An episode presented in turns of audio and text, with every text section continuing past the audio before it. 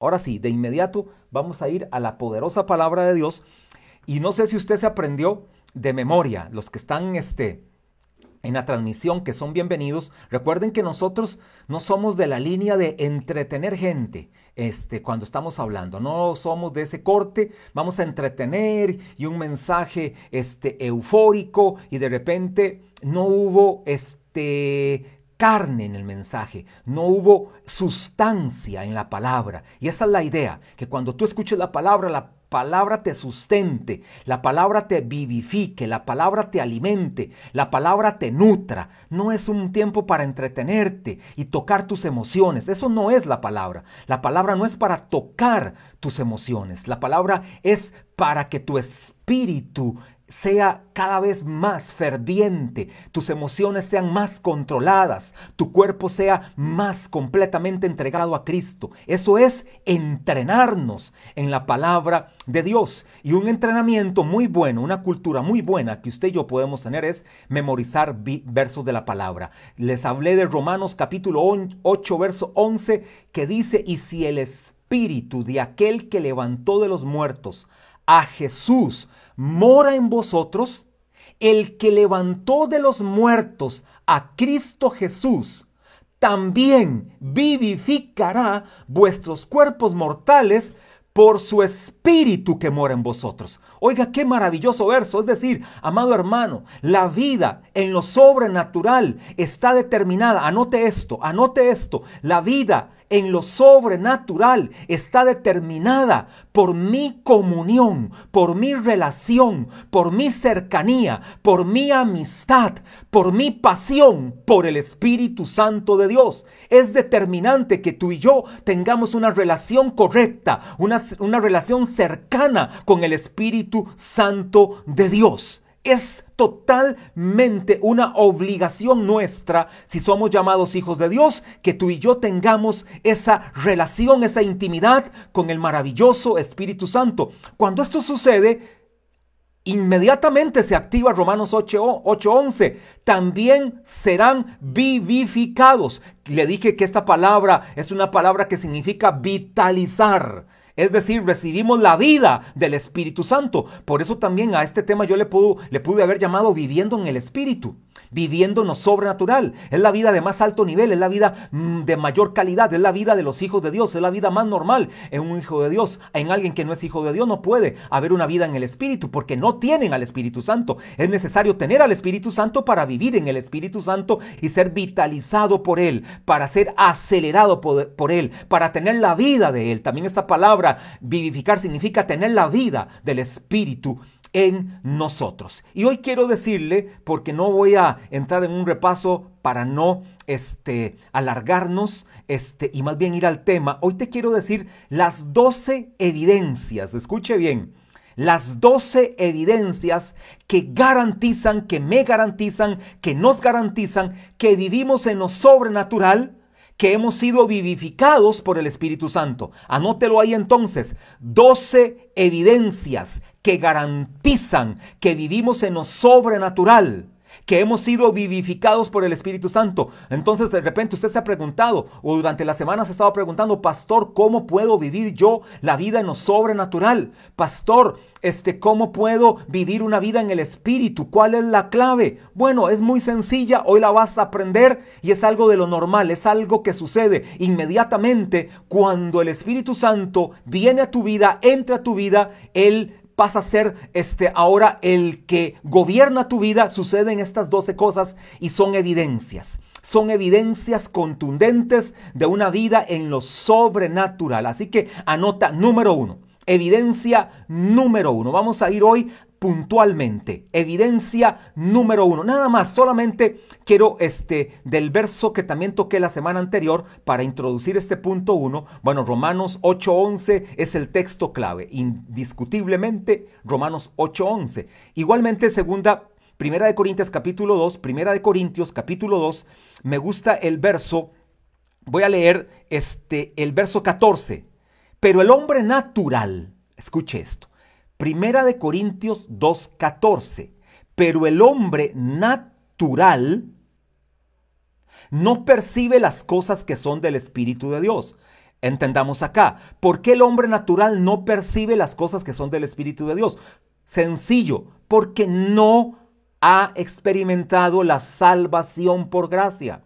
No puede percibir las cosas espirituales porque no es una persona espiritual. Una persona es espiritual cuando experimenta la salvación de Dios. Sigue diciendo, porque para él son locura, lo que ahora dije anteriormente, es una locura para ellos las cosas del Espíritu, es una locura para ellos que, por ejemplo, hoy estemos más de 200 personas conectadas en una transmisión escuchando la palabra de Dios. Para ellos es locura que usted se haya alejado del el pecado, que usted haya abandonado la antigua manera de vivir. Para ellos es locura que usted viva en santidad, que usted viva en el temor de Dios. Eso es una locura. Y con total razón, ¿por qué? Porque no perciben las cosas. Sigue diciendo, porque para él son locura y no las puede entender porque se han de discernir espiritualmente. Solamente los que vivimos en el espíritu tenemos discernimiento espiritual. Ahora mire, ahora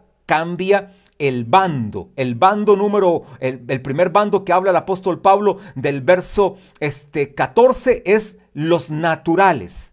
Ahora vienen los espirituales, el 15. En cambio, el espiritual juzga todas las cosas, es decir, discierne, pesa, es una persona que toma decisiones correctas. Es una persona que sabe este, ver qué es bueno y qué es malo porque todas las cosas se han de discernir de forma espiritual.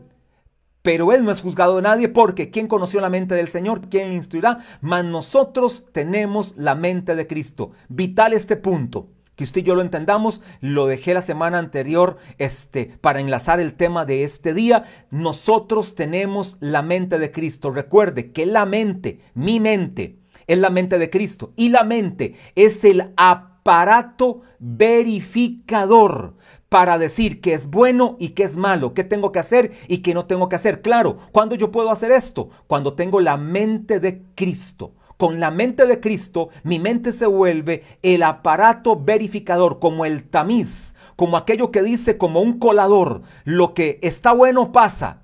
Lo que no está bueno se queda ahí en el colador y lo desecho. No sirve. Eso es mi mente, un aparato verificador para poder decir, aquí voy a lo seguro porque disierno las cosas espiritualmente. Número uno. Ahora sí, entro al tema. Evidencia número uno de que vivimos en lo sobrenatural Número uno, el Espíritu nos hace nacer de nuevo. El Espíritu Santo nos hace nacer de nuevo. Usted experimentó el nuevo nacimiento, ya usted empezó a tener la primer evidencia para vivir en lo sobrenatural. Usted tiene una evidencia, usted ya tiene una garantía para vivir en lo sobrenatural. Una garantía que usted le puede enseñar a cualquiera y sobre todo al príncipe de este siglo que viene a molestarte, que viene a poner mentiras, que viene a poner dudas. Usted le va a enseñar y le va a decir, es, eres un mentiroso porque aquí te enseño mi primer garantía. Mi primer garantía es he experimentado el nuevo nacimiento. ¿A dónde está eso? Pastor, usted se lo sabe, muchos se lo saben acá. Vamos a ir al libro de San Juan capítulo 3, pasaje súper conocido para cristianos. Si usted es un cristiano nuevo, tal vez no lo, ha leído, pero hoy lo va a leer lindísimo. Dice San Juan capítulo 3, verso 4 en adelante. Nicodemo le dijo, ¿cómo puede un hombre nacer siendo viejo? Recuerde que Nicodemo es un doctor en la ley es un experto en teología, es un hombre sumamente letrado. Conocía el hebreo y el griego y el arameo. Desde arriba hacia abajo, él entendía todo, absolutamente, pero parecía que esto no lo entendió. ¿Puede acaso entrar, dice Nicodemo, ¿puede acaso entrar por segunda vez en el vientre de su madre y nacer? Casi como diciendo, ¿qué es esta locura?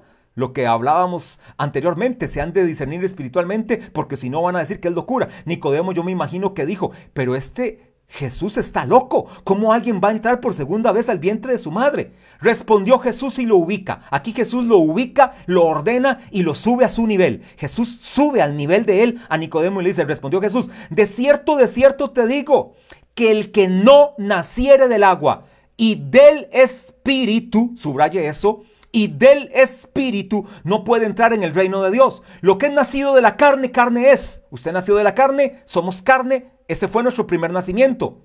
Y lo que es nacido del Espíritu, Espíritu es. Ahora ustedes y yo nacimos de nuevo, el nuevo nacimiento, el segundo nacimiento, pero fue un nacimiento del Espíritu. Ahora nuestro Espíritu recobró vida. Recuerde, nuestro Espíritu sin Cristo estaba muerto. Recuerde eso, nuestro espíritu con minúscula sin Cristo estaba muerto. Ahora ha revivido porque entró el Espíritu Santo con mayúscula a nuestras vidas. Verso 7. No te maravilles de que te dije, os es necesario nacer de nuevo. El viento sopla de donde quiere y oye su sonido, mas ni sabe de dónde viene ni a dónde va. Así es todo aquel que es nacido del Espíritu. Primer evidencia apuntada por Jesús para vivir en lo sobrenatural es, o primer garantía para vivir en lo sobrenatural es, hemos nacido del Espíritu, hemos nacido de nuevo. El nuevo nacimiento es mi primer garantía. En el orden, si pudiéramos ubicarlas en el orden, esta es la número uno. Esta hay que ubicarla siempre de número uno. No se puede vivir en el espíritu, no se puede vivir en lo sobrenatural si no se ha nacido de nuevo.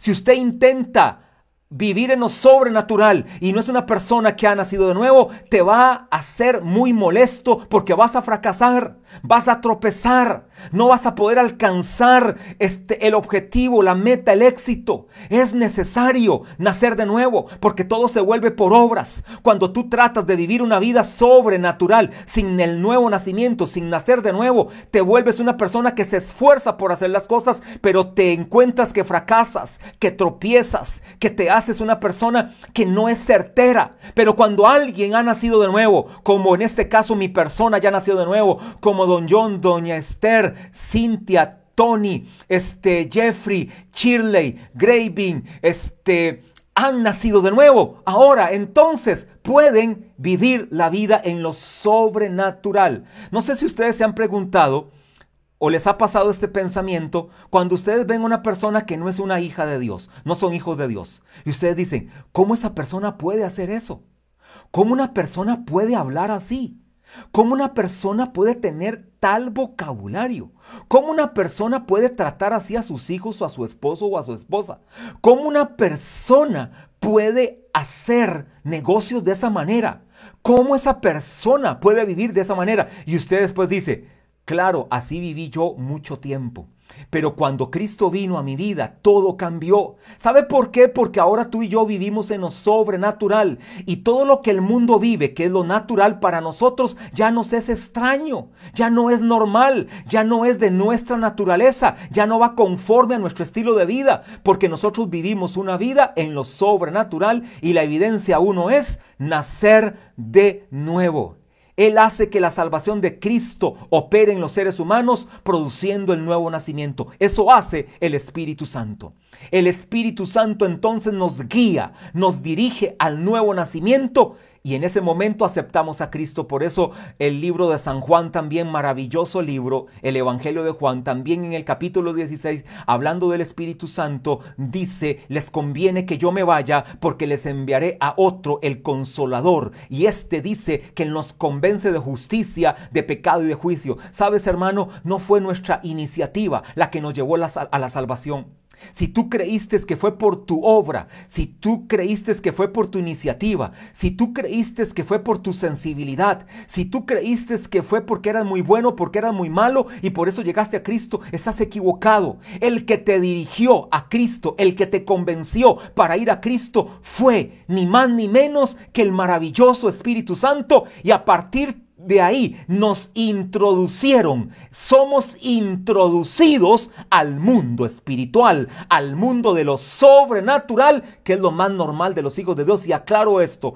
repito esto, no es una vida extraña, no es una vida rara, no es una vida que se camina un metro sobre la tierra, no es una vida este, religiosa, es una vida normal que se piensa conforme a la palabra de Dios. Tan sencillo como eso. Número dos, evidencia dos que te garantiza que vives y que vivimos en lo sobrenatural y que hemos sido vivificados por el glorioso Espíritu Santo. Número dos, el Espíritu Santo hace morada en todo aquel que cree en Jesús. Esta es una gran inquietud que surge en algunos. Por ejemplo, tal vez es este problema de adoctrinamiento. Cuando digo adoctrinar, digo entrenamiento en la palabra. Eso es la palabra adoctrinar en la palabra.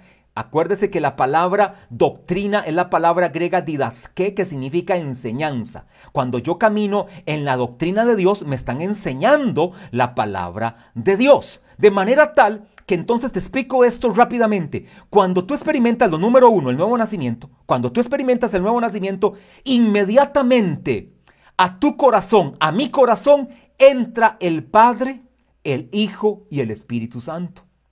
Es decir, algunos creen que cuando nacen de nuevo entró solamente Jesús a su corazón. Es decir, fue salvo porque Jesús entró a su corazón y listo. Después como eh, pasado un año de madurez espiritual, pasado un año de un seminario, o pasado un año después de una cumbre, o de un encuentro, o de un retiro, o después de haber sido capacitado en tres meses de X este entrenamiento, usted entonces ahora sí está listo para recibir al Espíritu Santo. No es así. Ahora te voy a hablar de algo que tiene que ver con esto, pero Inicialmente eso no es así. El Espíritu Santo inmediatamente en el nuevo nacimiento entra a tu vida igual que el Padre, igual que el Hijo. Es decir, tú y yo tenemos en nuestros corazones al Padre, al Hijo y al Espíritu Santo. Así que usted lo puede declarar confiadamente, yo tengo al Padre, al Hijo y al Espíritu Santo. Como me gusta declarar a mí, yo tengo lo que la Biblia dice que yo tengo. Entonces yo tengo al Padre, yo tengo al Hijo y yo tengo al Espíritu Santo en mi vida, en mi corazón. Entonces, queda claro esto. Número dos, el Espíritu Santo es también en el momento del nuevo nacimiento quien te introduce al cuerpo de Cristo. El Espíritu Santo, bueno, ya aquí me metí a la tercera. El Espíritu Santo te introduce al cuerpo de Cristo. Número tres, el Espíritu Santo hace morada en todo aquel que cree. Nada más quiero leer un verso en el punto 2. El Espíritu Santo hace morada en todo aquel que cree. San Juan 7:37, note lo que dice San Juan 7:37. El que cree en mí, como dice la Escritura, de su interior correrán ríos de agua viva.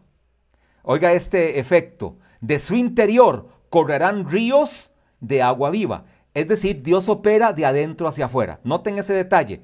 Correrán ríos de su interior. No dice, vendrán ríos del exterior. No dice eso. Pareciera que a muchos les gusta ese tipo de vida cristiana. Ah, yo quiero que venga un río de afuera y me bañe y caiga sobre mí un fuego, caiga sobre mí un aceite, caiga sobre mí una manifestación. Quieren las manifestaciones externas. Bueno, realmente no critico esto, pero yo creo más en lo que la palabra me dice. Aquí dice claramente, San Juan 7:37, que de su interior correrán ríos de agua viva. Bueno, ¿qué son estos ríos de agua viva? Ni más ni menos que el maravilloso y poderoso Espíritu Santo, porque aquí lo ratifica. Verso 39, esto dijo del Espíritu que habían de recibir los que creyesen en Él. Es decir, en el momento que yo creo en Jesús, el Espíritu Santo viene a mi vida.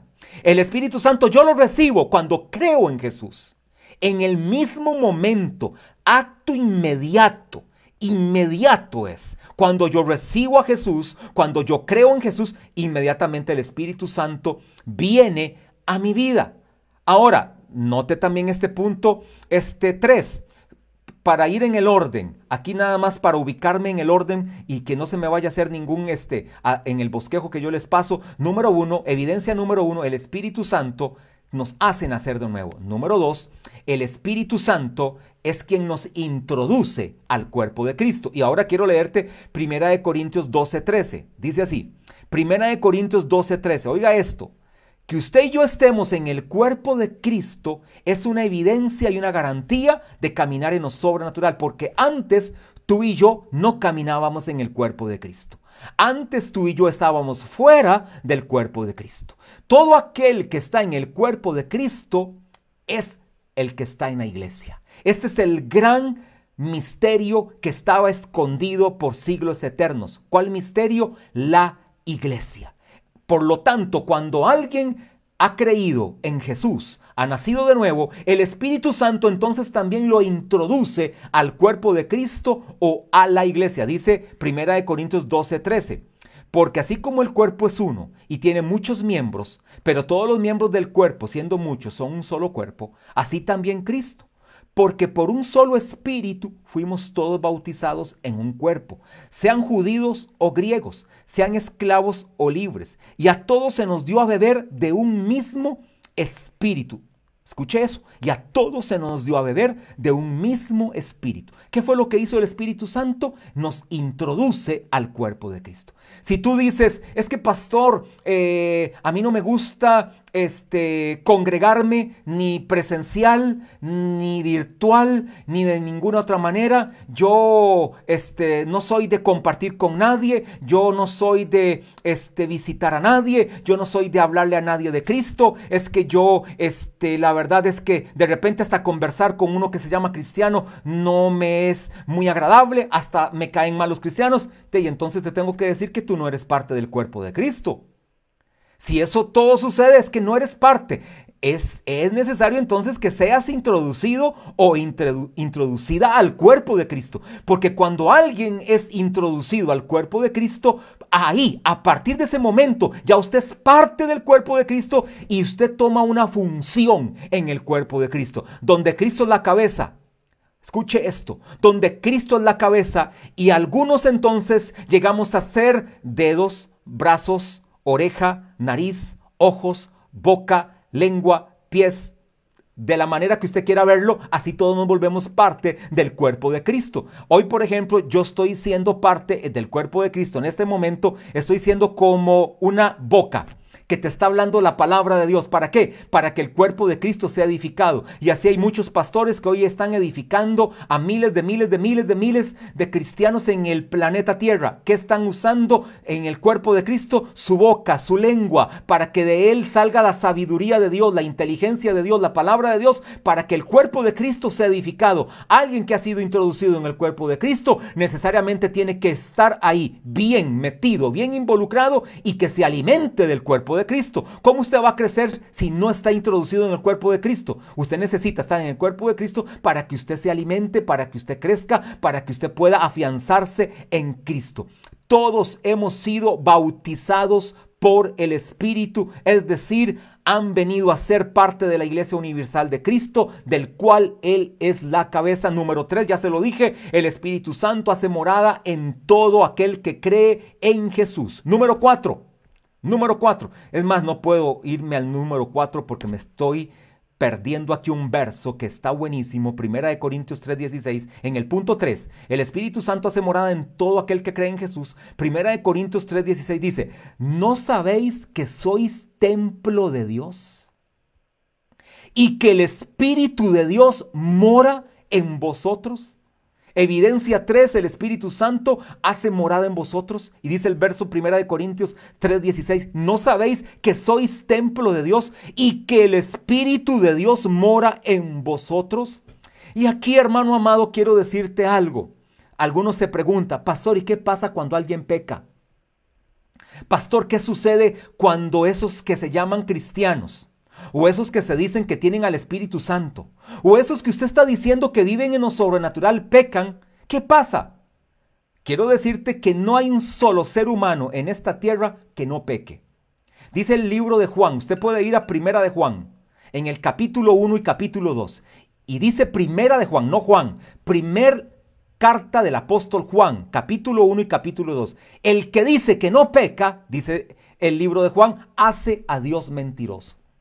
Es decir, todos pecamos. Ahora, quiero marcar una diferencia. Hay unos que pecan y hay otros que practican el pecado. Eso es una gran diferencia. Usted y yo pecamos, yo peco, Jeffrey peca, eh, Cynthia peca, este, Don John peca. Claro que pecamos. Por ejemplo, el que sabe hacer lo bueno y no lo hace, ¿qué dice la Biblia? Le es pecado. Yo le pregunto a todos los que están en la transmisión, ¿cuántos hicieron el devocional hoy, en la mañana? Yo ya hice mi devocional, leí 12 capítulos de la Biblia y este, repasé un poquito, fui a un poquito al griego y vi una transliteración de la palabra, escuché este, esa palabra este, indestructible, que Jesús tiene una vida indestructible, este, y vi un detalle ahí que significa indisoluble, esa palabra, es decir, no se puede disolver. Bueno, pero ¿cuántos saben que el devocional es bueno y no lo hicieron? El que sabe hacer lo bueno y no lo hace, le es pecado. O por ejemplo, este, usted se levantó y usted este, pudo haber hoy declarado una palabra de bendición a sus hijos. Este, te bendigo en el nombre de Jesús y todo lo que hagas en este día, Dios lo prosperará. El que sabe hacer lo bueno y no lo hace, le es pecado. Tal vez no lo hiciste. Bueno, y si nos vamos en eso, este, cantidad de cosas este, omitimos. Bueno, pero no es una práctica, no es un deporte el que tú tienes como pecador. Eso no es el pecado. Este, el pecado grave sería entonces que tú practiques el pecado. Y yo tengo una posición personal. Alguien que practica el pecado desde mi punto de vista, y voy a la Biblia, no voy a ir ahorita a demostrárselo porque no es el tema, pero rápido, el que practica el pecado constantemente, para mí no es un hijo de Dios. Para mí no ha nacido de nuevo. Para mí el Espíritu Santo no ha hecho morada en él. Para mí todavía no ha sido introducido al cuerpo de Cristo. Porque si ha nacido de nuevo, ha sido introducido al cuerpo de Cristo y en él mora el Espíritu Santo, no peca como práctica o deporte. Puede pecar, pero no como una práctica. Entonces, en este punto, algunos cuando pecamos o cuando pecan, pueden contristar al Espíritu Santo. Sí pueden contristarlo. Sin embargo, el hecho de que pequen en alguna situación o de forma esporádica o en algún momento o por un pecado de omisión no significa que el Espíritu Santo se retira. Porque el Espíritu Santo una vez que entró a tu vida ya no se retira, ya no se va de tu vida. Lo que sucede es que se puede contristar. Y lo peor, y esto noten, noten este detalle y por favor apúntenlo, no se puede apagar en tu vida. El Espíritu Santo se puede apagar, pero no lo permitas. No permitas apagar el Espíritu Santo. Tal vez esta es la única este, acepción que le daría a aquel que diga, pastor, pero el que practica pecado también seguro puede ser que sí sea cristiano. Bueno, tal vez lo único que te aceptaría es que entonces camina con el Espíritu Santo apagado en su vida. Es decir, el Espíritu Santo ya no, ya no lo percibe, no lo sensible, no, no lo sensibiliza. ¿Sabe por qué? Porque usted lo apagó. El Espíritu Santo usted lo tiene totalmente apagado. Así que entonces es necesario entender este punto. El Espíritu Santo número 3 hace morada en el cristiano, en el creyente, en el que ha sido salvo. Sin embargo, usted puede pecar, porque usted y yo somos templo de Dios o podemos pecar. Lo que no podemos permitir es tener una práctica del pecado. Oiga lo que dice la palabra de Dios en Romanos 8:9. Romanos 8:9. Mas vosotros no vivís según la carne, sino según el Espíritu si es que el Espíritu de Dios mora en vosotros. Y si alguno no tiene el Espíritu de Cristo, no es de él. Es decir, hermano, aquí hay dos posiciones. Una, están los que tienen al Espíritu de Cristo y están los que no lo tienen. Los que tienen al Espíritu de Cristo son salvos. Los que no tienen al Espíritu de Cristo no son salvos. No son salvos, pero tienen la oportunidad de serlo si hoy, en esta mañana, están ahí por primera vez o han estado en algún momento conectados y no han tenido un encuentro con Jesús, hoy pueden ser salvos y el Espíritu Santo inmediatamente hará morada en sus vidas. Oiga lo que dice también San Juan 14, 16. Y yo rogaré al Padre y os dará otro consolador para que esté con vosotros para siempre. Entonces, ¿cómo yo puedo decir que el Espíritu Santo entra, entra a tu vida y se sale cuando pecas? Entra y se sale, entra y se sale, entra y se sale.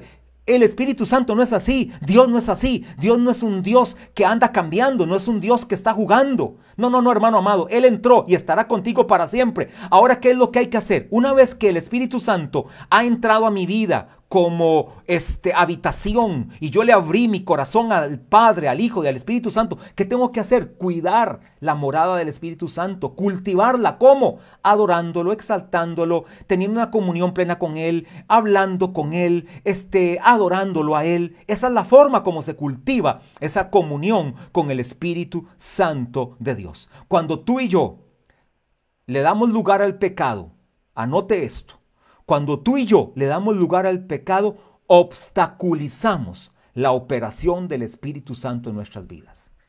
Cuando tú y yo le damos lugar a pecados en nuestra vida, no estoy hablando de practicar el pecado como deporte. Algunos tienen como deporte el pecado. ¿Cuál es el, el, deporte que usted practica? Dicen algunos. Bueno, mi deporte preferido es el pecado. Eso es en el mundo. Ese es su deporte preferido. Pero el cristiano no. El cristiano puede pecar. Y cuando peca, obstaculiza la operación del Espíritu Santo en su vida. ¿Qué operación? Sensibilidad, dirección, su voz, su manifestación, su poder, su gloria. Todo eso se puede obstaculizar en nuestras vidas. Número cuatro, evidencia cuatro de que el Espíritu Santo nos ha vivificado y que ahora podemos caminar en lo sobrenatural o garantía cuatro, como lo quiera ver. Me gusta también usar esto, garantía cuatro.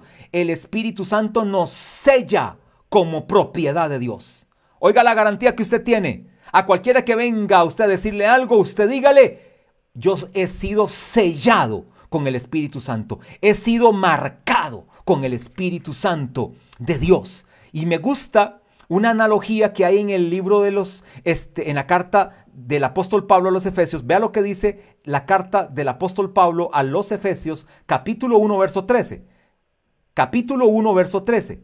Dice así, anote entonces, el Espíritu Santo te sella, evidencia 4, Garantía 4 te sella como propiedad de Dios. Ya tú eres propiedad de Dios porque el Espíritu Santo te sella. En Él también vosotros, en Él también vosotros, habiendo oído la palabra de verdad, el Evangelio de vuestra salvación, y habiendo creído en Él, fuiste sellados con el Espíritu Santo de la promesa. Entonces véalo así. Eso es como que usted tenga un sello, se recuerdan, ¿verdad? Esos sellos, yo creo que ya ni se usan esos sellos, ahora ya todo es digital, pero yo recuerdo esos sellos, ¿verdad? Que usted este, firmaba una carta y usted le decía al jefe o, o al lugar, me la puede sellar. Es que necesito que el patrón o que el lugar vea que vine a esto y se usaba mucho en los dictámenes médicos, ¿verdad? Para hacer una falta, este, reportarse que usted tuvo esa cita, entonces se las tenían que sellar. Entonces, Véalo así de esta manera lo que hizo el Señor Jesucristo, el Padre y el Espíritu Santo. Esto es una armonía entre la Trinidad. Ahora yo creo en Dios. He creído en Dios por su gracia. Entonces, el sello es el Espíritu Santo. El Padre, el Padre es el que toma el sello. Entonces, el Padre toma el sello. El sello en sí es el Espíritu Santo. Y cuando te sella, el sello dice, es de mi propiedad, comprado por precio. Aquí Jesús toma su participación porque Él dio su cuerpo, su vida, su sangre por nosotros. Entonces el Padre toma el sello, el Espíritu Santo es el que va a ir implantado en ese sello. ¿Y cómo lo logra? A través de la obra de la cruz. Qué maravilloso lo que ha sucedido por nosotros. Entonces, número cuatro, el Espíritu Santo nos sella como propiedad de Dios. Número 5, voy a los números 5 y 6 porque ya tengo que ir terminando. El Espíritu Santo, garantía 5, garantía 5. El Espíritu Santo faculta con poder a sus hijos. Oiga, qué poderoso esto. El Espíritu Santo faculta con poder a sus hijos. Ven, aquí ya ahora puedo decir que esto va a venir en la medida de mi comunión con el Espíritu Santo, en la medida de mi relación con el Espíritu Santo. Ya sabemos y ya entendimos que el Espíritu Santo en el nuevo nacimiento inmediatamente entra a nosotros. Eso ya lo sabemos. Ahora, una garantía número 5 es que el Espíritu Santo, en la medida que yo tengo esa relación con Él, en la medida que yo tengo esa comunión con Él, en la medida que yo cultivo esa este, cercanía con el Espíritu Santo, ahora, garantía 5, me faculta con poder. Dice Lucas 24, 29. Oiga qué pasaje poderoso y dicho por Jesús. Me gustan más cuando los pasajes los dice Jesús. Es que dice así, he aquí, yo enviaré la promesa de mi Padre. Anoten ahí los que están en su bosquejo. Esto yo no lo anoto. La promesa de mi Padre es el Espíritu Santo.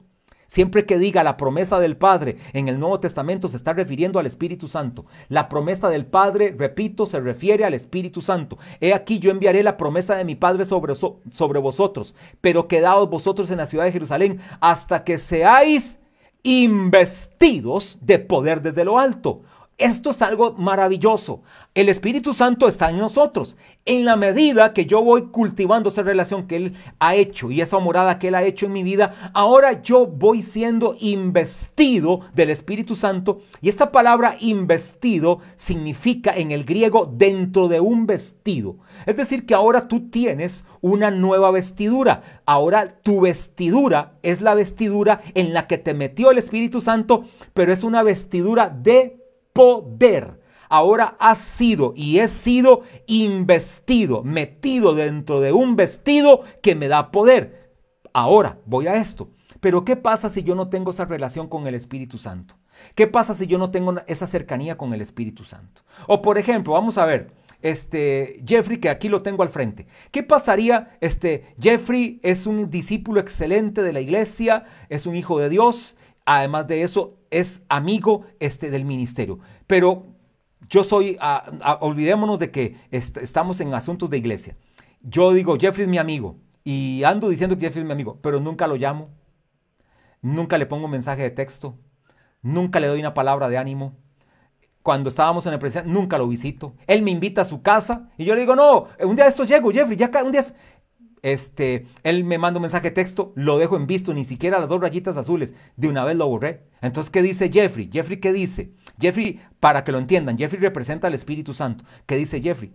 A este qué le importa mi vida, a este qué le interesa que yo sea su amigo, a este qué le interesa que yo este, vaya a él, camine con él, le muestre eso. A eso me refiero. Pero deja Jeffrey, deja, deja Jeffrey de ser mi amigo. ¿Deja Jeffrey de ser esa persona valiosa? No, él sigue siéndolo. Sin embargo, él dice, yo me alejo porque este no quiere nada conmigo. A esto me refiero con ser investido de poder. ¿A quién Dios o a quién el Espíritu Santo le va a entregar su poder? A aquel que tiene cercanía, aquel que escucha su voz, aquel que le responde, aquel que lo llama, aquel que lo invita, aquel que le dice, Espíritu Santo, ven, el Espíritu Santo te necesito, Espíritu Santo, te amo, el Espíritu, Espíritu Santo, eres lo mejor, eres mi gran amigo, Espíritu Santo, y hasta de repente, hasta habla en lenguas. Algunos hablan en lenguas, algunos hablamos en lenguas, otros no. Esto no es este para todos de la misma manera en el mismo momento, pero hay esa cercanía. El Espíritu Santo dice, a este lo invisto de poder, a este lo meto en este vestido de poder y sucede también lo que dice Hechos 1.8. ¿Qué dice Hechos 1.8? Pero recibiréis poder, potencia de Dios. Recibiréis poder de Dios cuando haya venido sobre vosotros el Espíritu Santo, y me seréis testigos en Jerusalén, en toda Judea, en Samaria y hasta lo último de la tierra. Algunos dicen aquí, pastor, pero este, ¿cuál es la evidencia número uno de que yo tengo el poder del Espíritu Santo? Algunos dicen que tiene que hablar en lenguas. Bueno, no necesariamente. Para mí una persona que habla de Cristo, que es testigo, que manifiesta a Jesús como el Señor de sus vidas, que a todo mundo evangeliza, que le habla de Cristo, que muchos experimentan el amor de Dios a través de su enseñanza, para mí esa persona está altamente empoderada por el Espíritu Santo. Esa persona vive en ese vestido, está metida en ese vestido. Y a esto es lo que yo llamo, para ir terminando, para que les quede este detalle, a eso yo le llamo una unción interna y una unción externa. La unción interna es la que ya todos tenemos. Escuchen esto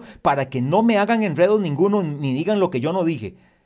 Hay una unción interna, esto yo le llamo una unción interna y una unción externa. La unción interna es la que ya todos tenemos en el nuevo nacimiento que el Espíritu Santo entró a mi vida, cuando ya les expliqué que inmediatamente entra el Padre, el Hijo y el Espíritu Santo. Eso se llama la unción interna o general unción interna o general.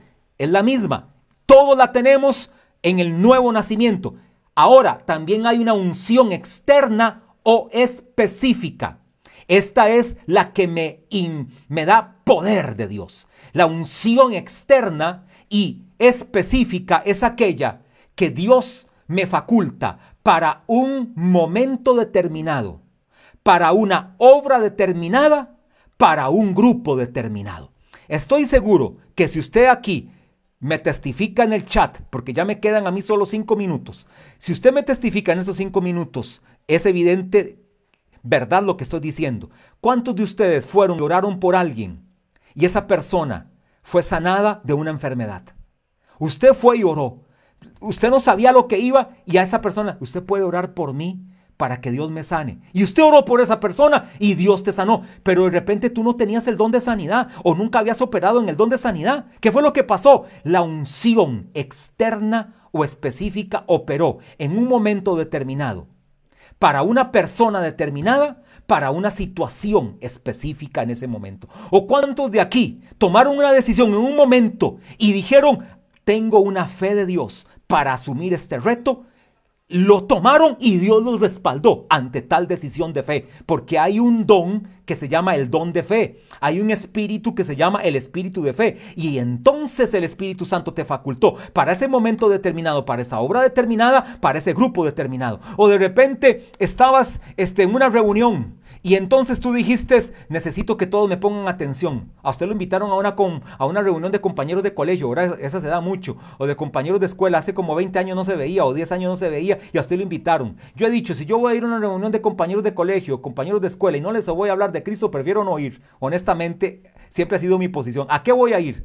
No, mejor prefiero, si me dan el chance, tomo el momento. Y si usted tomó ese momento Dios te facultó en ese momento. Eras un tímido, como era yo, y, todavía lo sigo siendo. O eras una persona introvertida, y ese día sacaste fuerzas de debilidad. Ese día sacaste una valentía extraordinaria. Ese día te tomó una vestidura de poder para una obra determinada, para bendecir a un grupo determinado. A eso es lo que yo le llamo una unción externa y específica. O por ejemplo, no sé, Doña Esther y Jeffrey y Shirley, este, y no sé si Tony Cintia, ahora en esto de las transmisiones, eh, Jeffrey, por ejemplo, ahora se ha hecho casi que experto, este, buenísimo, está haciendo transmisiones. Este, doña Esther, este, hizo su transmisión con una discípula. Antes le aseguro que decía, ni loca lo hago, ni me digan eso hoy, pastora, que Dios te reprenda si usted me pone en esto. Pero hoy no, hoy más bien ha tomado la valentía, ha tomado la agresividad y dice, aquí estoy, yo lo hago. ¿Sabe qué fue lo que te facultó ahí? La investidura del Espíritu Santo,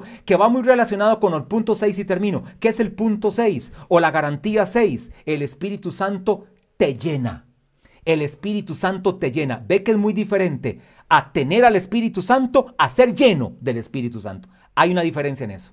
Usted y yo tenemos al Espíritu Santo. Ahora, ¿Cómo puedo ser lleno del Espíritu Santo? La llenura del Espíritu Santo se logra se logra. Entienda esto, hermano amado. Antes de decírselo, nada más le leo un verso. Hechos 4:31, le leo varios versos para que vea que esto es Biblia. Cuando hubieron orado, el lugar en que estaban congregados tembló y todos fueron llenos del Espíritu Santo y hablaban con denuedo la palabra de Dios. Una evidencia de estar lleno del Espíritu Santo es hablar con denuedo la palabra de Dios. También hablar en lenguas es una evidencia, pero me impresiona que Hechos 1.8 y Hechos 4.31, la evidencia número uno que dicen de estar lleno del Espíritu Santo es hablar con denuedo, hablar con poder, hablar con unción la palabra de Dios. Eso también está muy bueno este, enfatizarlo. Hechos 9:17. Fue entonces Ananías y entró en la casa y poniendo sobre las manos dijo, hermano Saulo, el Señor Jesús que se te apareció en el camino por donde venías, me ha enviado para que recibas la vista y seas lleno del Espíritu Santo. Ya Pablo había conocido de Jesús, ya Pablo se había convertido. Ya tenía el Espíritu Santo, pero ahora en el proceso de vida cristiana lo que nos falta es llenarnos. ¿Y cómo se logra la llenura? Con la comunión, con la cercanía. ¿Y cuándo termina la llenura? Nunca.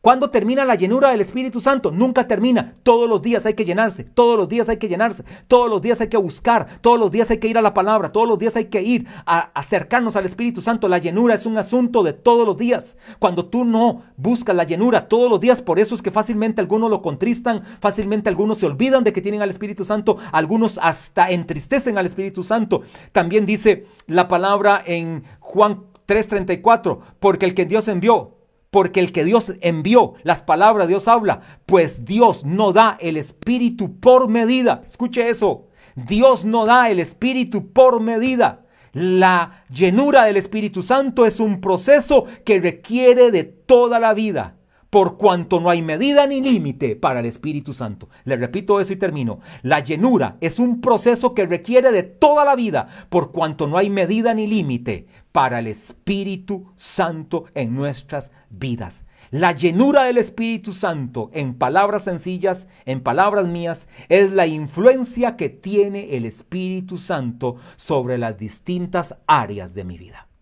La llenura del Espíritu Santo entonces es la influencia que tiene el Espíritu Santo sobre las distintas áreas de mi vida. Así que, qué vital es caminar con esas garantías. Garantías de caminar, de vivir en lo sobrenatural, de, de haber sido vivificados por el Espíritu Santo. Ahí donde tú estás te dije que si tú eres una persona que no camina en lo espiritual, Hoy puedes caminar en el mundo espiritual, que no es nada extraño, es algo normal, pero solamente hay un requisito y es nacer de nuevo.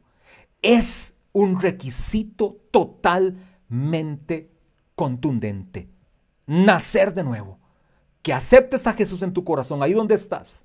Si estás conectado por primera vez o tercera vez o segunda vez o estás siguiendo esta página pero no has tenido ese encuentro con Jesús, abre tu corazón a Jesús en esta mañana e invítale a que entre a tu vida. Cuando tú abras tu corazón a Jesús, inmediatamente el Padre, el Señor Jesús y el Espíritu Santo entran a tu vida. Di así, Señor Jesús, en esta mañana te confieso como el Señor de mi vida y como el único y suficiente Salvador. Declaro que soy libre de todo pecado. Me arrepiento de toda maldad, de toda mundanalidad y de todo lo que hice en mi vida pecaminosa. Y hoy declaro conscientemente que Jesús es mi Señor, que el Espíritu Santo habita en mí y que el Padre es mi protector. Amén. Si usted hizo esta oración, usted hoy ha experimentado la salvación. Siga adelante en Cristo, no mire atrás. Estamos para servirte, no se desconecte. Hay unos minutitos más para terminar y sigue siempre con la frente en alto, sirviendo al Señor Jesús, amándole con toda tu fuerza y declaro la paz de Dios en tu vida. Amén.